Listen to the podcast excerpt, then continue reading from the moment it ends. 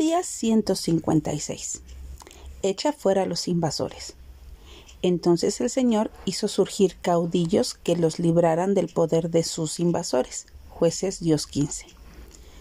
Vivimos rodeados de invasores en el hogar, en el trabajo y en la iglesia. Algunas veces pueden llegar a nuestra vida en forma de problemas como el desempleo, rebeldía de los hijos, problemas en el matrimonio, infidelidades, alcoholismo, enfermedades y en otras ocasiones pueden llegar de manera sutil como una depresión, falta de fe, tristeza y paramos de contar porque serían innumerables las formas en las que llegan.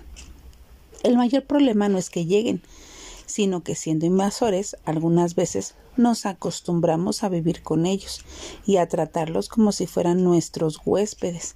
En todo hogar los encontramos, pero así como en la antigüedad Dios levantó caudillos para librar a su pueblo del poder de los invasores, hoy en día tenemos la mejor y más grande ayuda que el Señor nos puede dar, y es el poder de Él mismo en nosotros, la fuerza, la sabiduría y la voluntad con la que nos llena el Espíritu Santo. Así que no estamos solos en nuestra lucha.